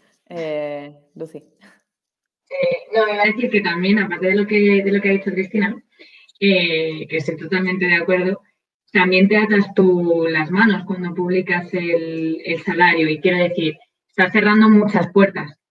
a lo mejor una persona que se cree middle y, ve senior o ve que el, el, salario está bastante por encima de lo que de lo que a lo mejor él cree que, podría aspirar, no va a aplicar. Y a lo mejor te estás perdiendo a alguien que puede que sea más junior de lo que esperabas, pero a lo mejor puede que eh, en un año el desarrollo potencial que tengas sea mucho mayor que una persona que, sea muy senior y vaya a ganar eso y, esté ganando eso, ¿no? Entonces creo que también eh, te, atas tú y, es contraproducente a la hora de, de, conseguir buenos talentos porque o incluso alguna cualidad que no hayas, que no hayas valorado en un principio y esa persona, aunque sea más junior, eh, tenga, ¿no? O algo, una habilidad que lo complemente. Eh, pues a lo mejor un desarrollador, ¿no? Y no has pensado que a lo mejor que tenga algo de sistemas puede hacer mucho en ese equipo en concreto, ¿no? Entonces, tú ya te has cerrado por ahí porque has pedido cinco años, por lo tanto has pedido X salario y a ese te le dejas fuera. Entonces, eh, también yo creo que tienen que ser lo suficientemente abiertas como para poder tener un poco de, variedad, ¿no? Y, ver también qué es lo que mejor se adecua a tu equipo. Eh, más que un, porque si no seríamos robot, pues eh, necesitamos cinco años de esto, que tenga conocimientos de esto, de esto, de esto y que cobre esto.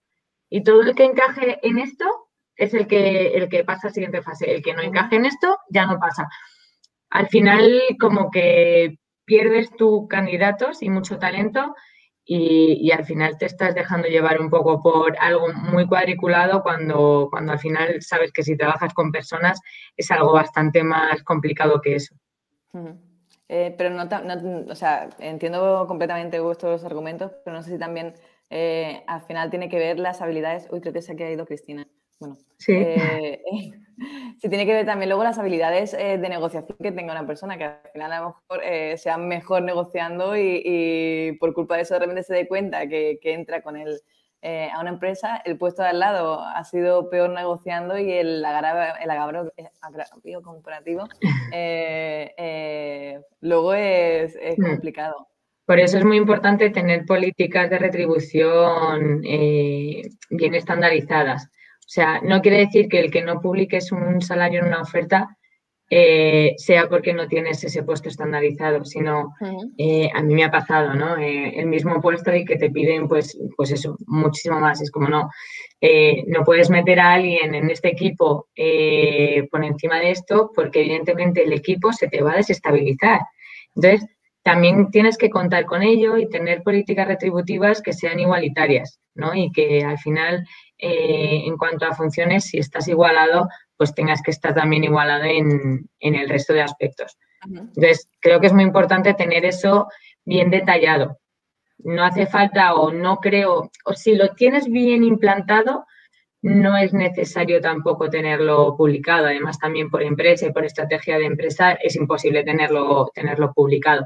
Pero si lo tienes bien, bien implantado en, la empresa y, en los, y lo tienes en cuenta en los procesos, eh, puede ser muy beneficioso aunque no publiques el, salario. Y ya también te quitas ciertas personas al no publicar el salario, ¿no? Que, que crean que, que como empresa a lo mejor no eres transparente o tal. Es que al final eh, es como decía Cristina, es un, es un arma de doble filo y que al final no hay algo que esté bien o mal, creo, o considero que no está bien o mal que publiques o no publiques, sino el cómo hagas el, el proceso y cómo, y cómo hagas ese acompañamiento y las políticas que luego tengas retributivas dentro. Una vez dentro de la empresa, estos rangos de, que mencionas, o sea, que ya los tienes establecidos por si eres level 2, este es el rango salarial tal, ¿los harías públicos?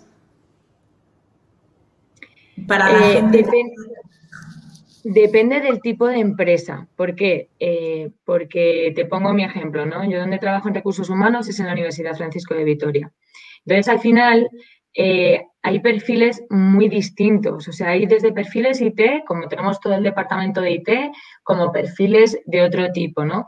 Entonces, al final, eh, tú encasillas a esas personas en un determinado salario y, no sé si, o para mí, ¿no? Sería como un poco cortarle las alas. O, por ejemplo, a mí me pasa mucho en, en reclutamiento que al final tú manejas como reclutador unos salarios que a lo mejor yo, por ejemplo, hay veces que digo, mm, en mi vida creo que gane esto. Eh, pero yo soy consciente de ello y yo soy consciente del trabajo que tengo y, del mercado y los salarios. Pero a lo mejor hay otras personas que no son tan conscientes de, de eso. Y como no sé si a vosotros habrán dicho, ¿no? Pero a lo mejor a ti como programadora incluso te lo han dicho, ¿no? ¿Por qué tú como programadora ganas X y yo que trabajo las mismas horas eh, gano menos, ¿sabes? Entonces, al final es muy complicado. El, lo del dinero, como decíamos al principio, es muy tabú y es muy complicado por eso, porque al final estás encasillando a la gente. Entonces, el hacerlo público, sí, es transparente, bueno, es transparente. Beneficia, no sé hasta qué punto. Mm, si tienes un sistema hecho, digamos, para los managers, para asegurarte de que nunca contratas a alguien y lo pagas menos que la otra persona en su equipo que hace ese, su mismo trabajo, pero dentro de la empresa no puedes ser transparente de ello, ni con la persona que están trabajando uno al otro. Tienes que básicamente confiar en tu manager en este sentido y asegurarte de que, de que la empresa no, no te esté mintiendo, ¿sabes? Al no ser transparente, Sí, pero, este si, tú como empresa eres capaz de, transmitir eso, y porque realmente esto no funciona solo así en el salario, también es en otras cosas, ¿no? Eh, ¿Por qué a ti que eres mamá te dejo salir o te dejo entrar ocho y media y salir cinco y media y a ti que eres papá no? Tú de nueve a seis. Pues no, ¿no? Entonces, al final, en ese otro tipo de cosas y ese otro tipo de, elementos también que influyen en todo lo que es el trabajo, eh, es donde tú estás transmitiendo esa igualdad y ese, ese hecho de que todos sois personas para nosotros y nosotros vamos a trabajar para las personas. Entonces, eh, en cuanto tú estás haciendo igualdad en otras muchas cosas o en todo, eh, se crea esa confianza y al final es lo que te lleva a que esa persona pues confíe en ti como empresa y, se quede como empresa contigo. O sea, porque también es, o sea, el hecho de que a lo mejor lo publiques, a lo mejor lo que puede hacer es que no retengas el salario, porque puedas saber que en un año te puedes ir fuera por X dinero, ¿sabes? Y también la confidencialidad, al final es algo confidencial que si tú publicas, aunque sea para tus empleados, tienes el riesgo de que salga también igual, de igual manera, es una información tuya. Es como si publicaran tus datos personales. ¿Hasta qué punto es bueno eso? ¿Sabes? ¿Hasta qué punto es bueno eh, que alguien tenga acceso a todos tus datos personales? No, no sé. Es que depende de muchos factores, pero sí que es verdad que sería como un ejercicio de, de confianza pero que es un ejercicio que tienes que trabajar como empresa. Sí, creo que Cristina antes de caerse quería hablar. Nada, yo, nada, una última cosa en referencia al salario y es que hemos hablado, ¿no? De que te puedes perder determinados candidatos por el camino, de que pues puede generar a lo mejor cierto miedo, también puede generar controversias internamente, pero una de las cosas que yo también me he encontrado es, hay gente dispuesta a hacer un cambio salarialmente y hablo de hacer un cambio negativo, es decir, de reducción, eh, en el sentido de... Eh, porque realmente le interesa un proyecto y, le, y ese cambio pues eh, le, le, le, resulta atractivo, le resulta interesante. Y luego, por otro lado, por ejemplo, una persona que se ha tirado mucho tiempo fuera de España o eh, incluso fuera de su lugar de origen, ahora en, mi caso Andalucía, ¿no? Málaga, eh, pues a lo mejor el nivel salarial es un poquito más bajo o lo ha sido hasta ahora y está dispuesto a aceptar eso porque le compensa, porque quiere hacer ese cambio de vida, quiere ese cambio de proyecto y, ve eso como un paso atrás para seguir hacia adelante. Entonces, bueno, eh, yo lo puedo publicar, pero si esta persona me convence o si esta persona está dispuesta a hacerlo, yo tendré que hablarlo con él, ¿no? O con esa persona en concreto. Perfecto, muchas gracias. No sé si alguna más queréis aportar algo más o, pasamos a la, siguiente pregunta. Vamos a pasar a la siguiente pregunta que ya va, a ser de las últimas. También luego vamos a dejar un tiempo por si alguien más quiere, preguntar, ¿vale? Eh, bueno, eh, hemos hablado mucho de los procesos de selección, pero hemos hablado menos de cuando uno ya está, cuando una persona ya está en la empresa. Vamos a ello, ¿no? Eh, una vez estamos en la empresa, ¿cómo podemos hacer para que las personas de grupos menos representados en tecnología tengan todas las herramientas para seguir avanzando en su carrera, desde, desde las empresas y también desde, desde como, como, individuos. Eh, no sé eh, quién, quién, cuál, de vosotras queréis hablar, porque creo que teníamos repartir las preguntas, pero eh, en realidad estamos siendo mucho mejor porque estoy respondiendo todas y, y me parece mucho más enriquecedor. Si queréis empiezo yo. Te toca siempre empezar. Perfecto. Estoy desmuteada y yo aprovecho. A ver, yo creo que para retener a las personas el talento en las empresas tienes que, bueno, sobre todo ahora que estamos hablando de diversidad, hablo más de, hablo de mujeres, creo que es tener e invertir en, en planes de, de, promoción, de desarrollo y, y, también en la conciliación, ¿no? Como hablábamos al, al comienzo. O sea, la conciliación no solo el proceso de selección, pero luego real, ¿no? Una vez que estés también trabajando, trabajando en la empresa. Así que creo que si la, empresa tiene planes de promoción, que son el camino natural ¿no? hacia el crecimiento, el progreso en, tu carrera profesional, si los tiene basados en la meritocracia, creo que podrían acceder bastante más, más mujeres, porque ven claros los, los requisitos y, y, y, creo como ven, ven, que no hay consideraciones subjetivas y, y, sesgos. Y esto ayuda a que, a ellas participen más, y entonces participando en esos procesos de promoción pueden llegar a, a crecer en la empresa.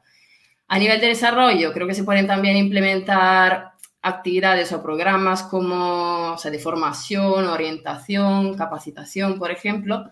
En general, darle las herramientas para que, tengan más conocimientos ¿no? y, habilidades, y habilidades para, para poder crecer en la, en la empresa. Por ejemplo, a través de programas de coaching o de mentoring o de shadowing, que creo que, que conocéis un poco, un poco todas aquí y creo que podrían ser muy aprovechados por, por las mujeres. Y, y, luego lo de la conciliación, pues no tengo mucho más que, añadir respecto a antes. Pues de la flexibilidad, que creo que es súper importante, pero también establecer, bueno, el teletrabajo, establecer normas, por ejemplo, que sé, las reuniones, que no sean reuniones interminables, por ejemplo. Esas son normas que, que, que, podrían ayudar mucho, ¿no? La conciliación también. Organizar bien, las, que la empresa organice bien las, la cobertura de las bajas por maternidad, o luego hacer un seguimiento de la mujer cuando vuelve de la baja de maternidad, ¿no? Para ver también su plan de, crecimiento dentro de la empresa. Vamos, que para resumir, creo que, es muy importante que la mujer pueda optar para estos planes de,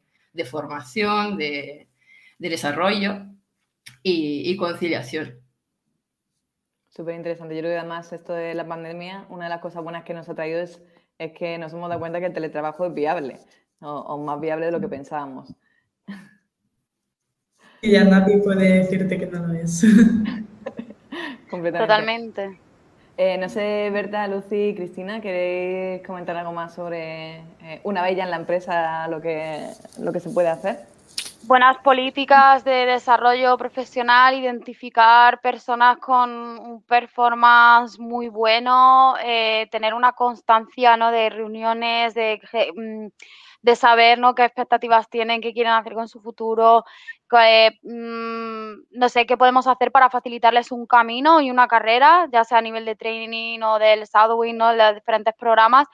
Y hombre, un plan de carrera es súper crucial un apoyo en todo momento, ya sea pues para seguir en un área o para hacer un cambio y apostar por la gente que tienes dentro, ¿no? Eh, el tema de la conciliación y la flexibilidad obviamente pues facilita mucho el que determinadas personas con determinadas circunstancias y situaciones particulares que sean temporales o permanentes puedan realmente estar en una empresa y, y seguir estar igual, eh, igual de integradas, no, no ser raros. Perdonadme porque tengo aquí a, a mi eh, las cosas del, de directo. tengo aquí a mi perra comiéndome el brazo, literalmente. Y si la veis en algún momento es eso. Eh, y, y, nada, pues. Es la de pasear. Eh, sí, creo que, creo que ya está diciendo, venga. Y, bueno, pues enfocarse mucho a, también a qué, qué, podemos hacer con anterioridad, no cuando una persona ya dice, mira, quiero hacer esto, quiero hacer lo otro, sino a ir haciendo un seguimiento.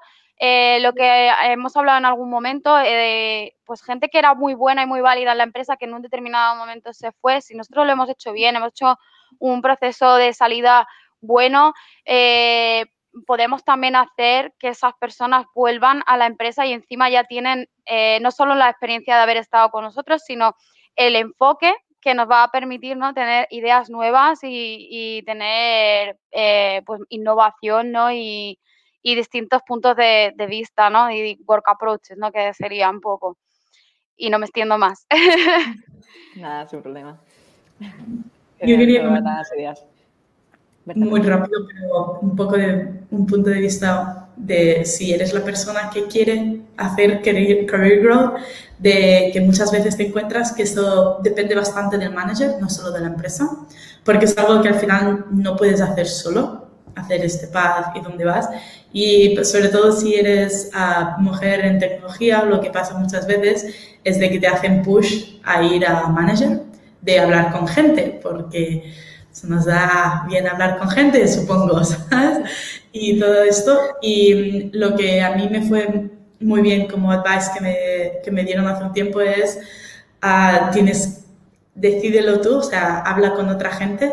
Uh, si eres manager o algo así, ves con cuidado de no llevar tu propia bias interna a, a la persona y el carril que tú crees que ellos tienen que hacer versus el que ellos realmente quieren hacer. Porque aunque crezcas, entrenes a alguien, si no es para el trabajo que realmente quieren, no lo van a hacer muy bien o muy contentos o no van a durar mucho. Entonces le pones todo este tiempo y espacio poniéndolos en un sitio que puede que, aunque tengan las actitudes para hacerlo, puede que realmente no quieran hacer ese trabajo. Entonces es importante un poco también ver no solo lo que pueden hacer y lo buenos que sean, sino cómo quieren que sea su futuro y el día a día de su trabajo dentro de cinco años, en ese sentido. Completamente de acuerdo. Sí, yo creo que para mí lo más importante, eh, y digo tres palabras y ya, eh, es escuchar, acompañar y facilitar. Al final creo que son las cosas más importantes para, para poder hacer que una persona crezca. Me parece un resumen muy bueno. Eh, pues si os parece, vamos a dejar algo de tiempo con, este cierre. Eh, a ver si alguien de los que nos está viendo quiere hacer alguna pregunta, pues, pues podéis lanzarla. Se ha quedado algo. Han quedado muchas cosas en el tintero, pero bueno, era porque salga a pasear el perro de Cristina. pobrecillo, si no. Entonces, eh, eso, el momento de hacer preguntas es ahora. Eh, si no cerramos eh, esta mesa rodando y agradeceros a todas que nos hayáis estado acompañando en el día de hoy y bueno, que vamos a seguir haciendo un montón de actividades desde de, Diversity con todas las comunidades que nos hemos juntado. Eh, si sale alguna pregunta. Bueno, si queréis también comentar cualquier cosa, también vosotras podéis, evidentemente, no solo la gente que nos está viendo.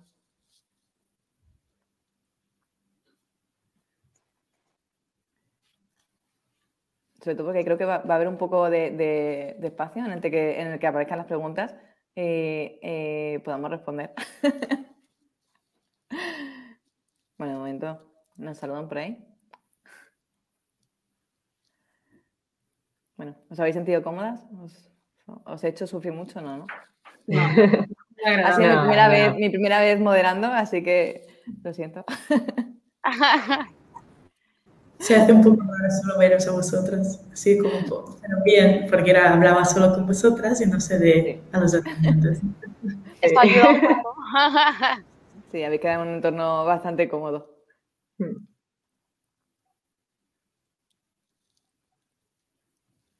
Bueno, cuéntanos cómo se llama tu perro, Cristina.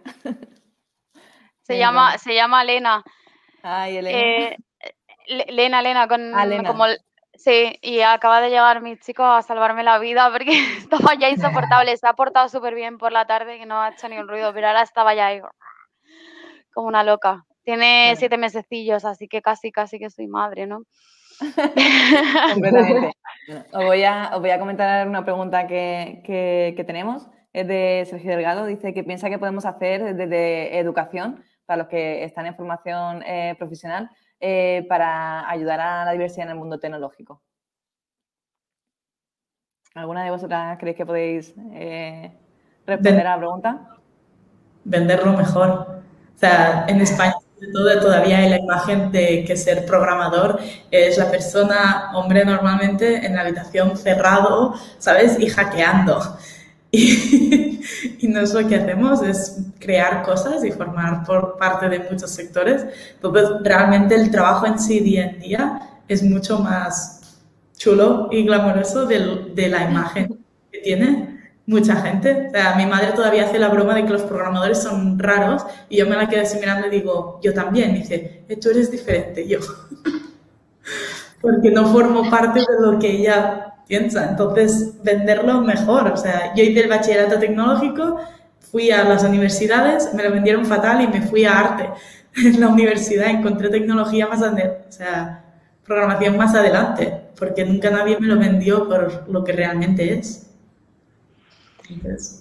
Sí, yo creo que en una etapa incluso un poquito anterior a lo que sería la formación profesional, empezar a introducirlo de una manera sencilla, más didáctica, más, más chula, más interesante, más creativa. De hecho, ahora mismo hay un montón de aplicaciones de niños para aprender a, programar y hacer pequeñas cosas puede ayudar a, favorecer ¿no? que haya más interés por determinados eh, grupos, en este caso, por ejemplo, las mujeres, ¿no?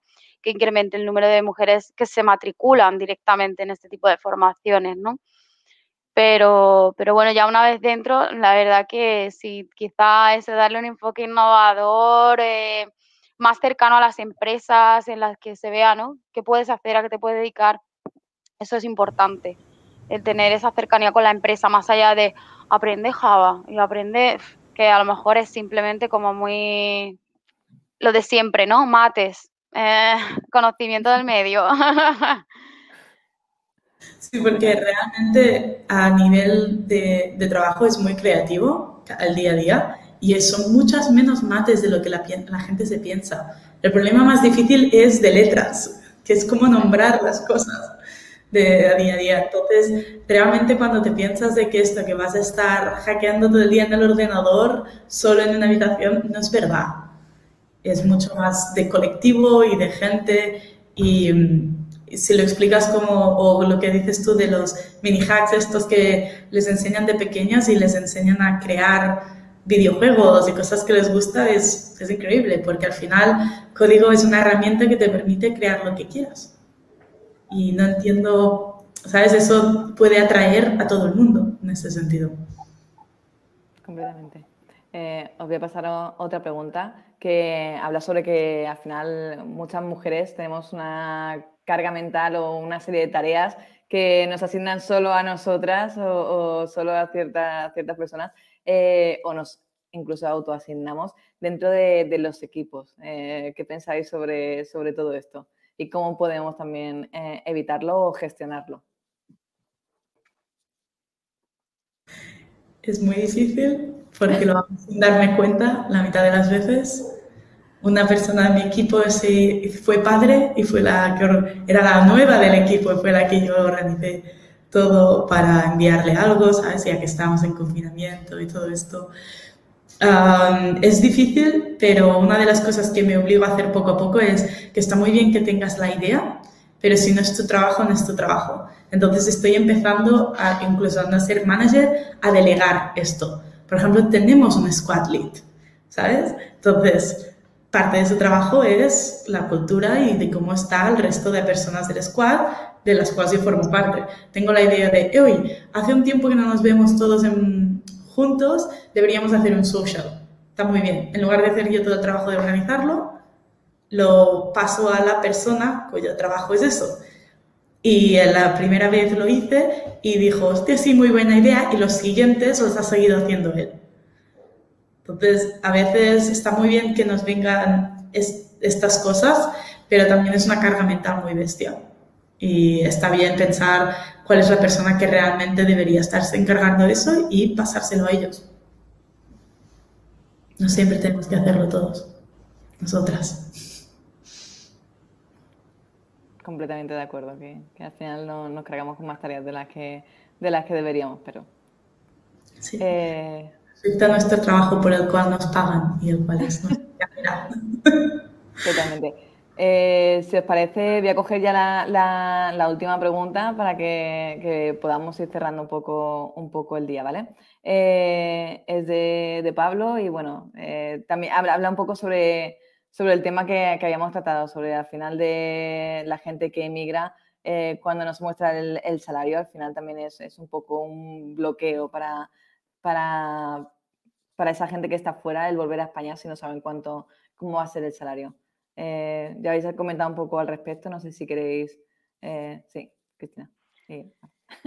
Em, bueno, en mi caso yo lo que he hablado es que una cosa es que no se ponga por escrito en una oferta de trabajo en LinkedIn que realmente no mira mucha gente y otra cosa es que yo no tenga esa conversación inicial desde la primera toma de contacto con, esta persona.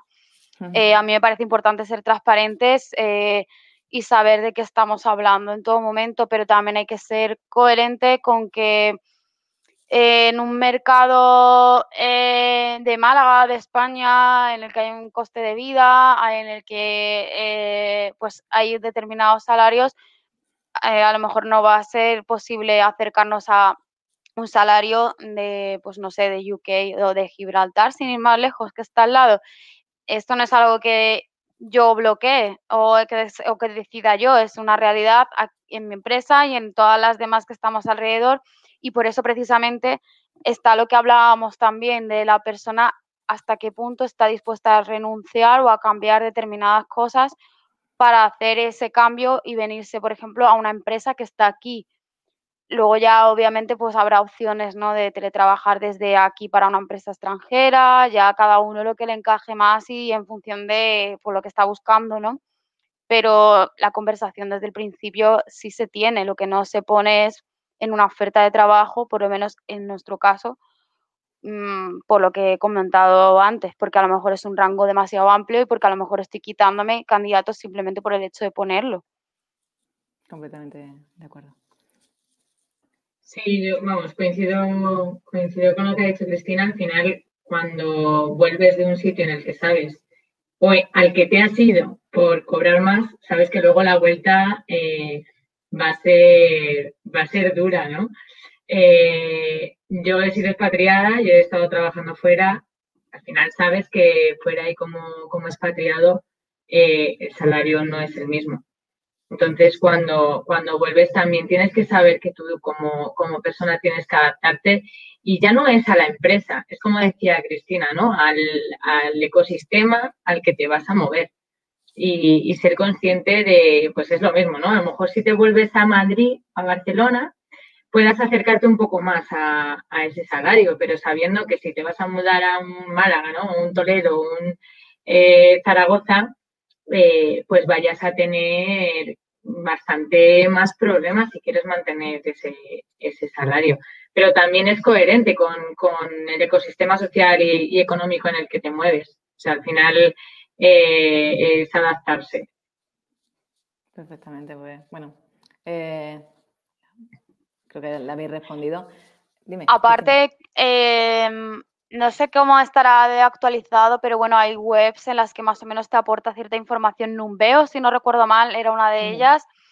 Eh, bueno, pues es una manera de tomar el pulso, ¿no? A cómo está el mercado. Es verdad que eh, Málaga fluctúa muchísimo, por ejemplo, y cada vez está mejor, pero está claro que hay, hay mucho contraste, ¿no? Entre una ubicación a lo mejor de UK y España. Eh, pero bueno, que siempre tener ese pulso ¿no? de cómo está la cosa a través de determinadas páginas está bien y ya lo que cada uno esté dispuesto a hablar, a negociar, a flexibilizar, mm, ya no es cuestión de que lo marque una oferta, sino de ser realistas y coherentes ¿no? con a dónde estás yéndote. Completamente. Bueno, pues lo vamos a dejar hoy por hoy. Muchas gracias. Hoy, hoy, hoy por hoy no, lo vamos a dejar por hoy, ahora. No sé. como lo he dicho. Eh, muchas gracias por, por venir, por, por, compartir todas las perspectivas que habéis compartido desde diferentes perfiles. Eh, y bueno, vamos a seguir hablando y seguir compartiendo diferentes puntos de vista eh, e intentando visibilizar un poco más los problemas en, en diversidad. Gracias. bueno, creo que tengo que darle a, a Muchísimas gracias. Y que se, que se, suscriban al canal de YouTube, nos están poniendo ah, por aquí. Sí, ah, venga, perfecto. Dale a la campanita. Eh, sí, dale a la campanita. No sé, aparecerá por ahí o eh, por aquí. Suscribirse, por favor, que, que, que, vamos a continuar haciendo eventos. Eh, este solo ha sido el principio, pero, pero bueno, vamos pisando fuerte. Así que no podéis perderlo. Muchas gracias. Gracias. Gracias. Hasta luego. Adiós.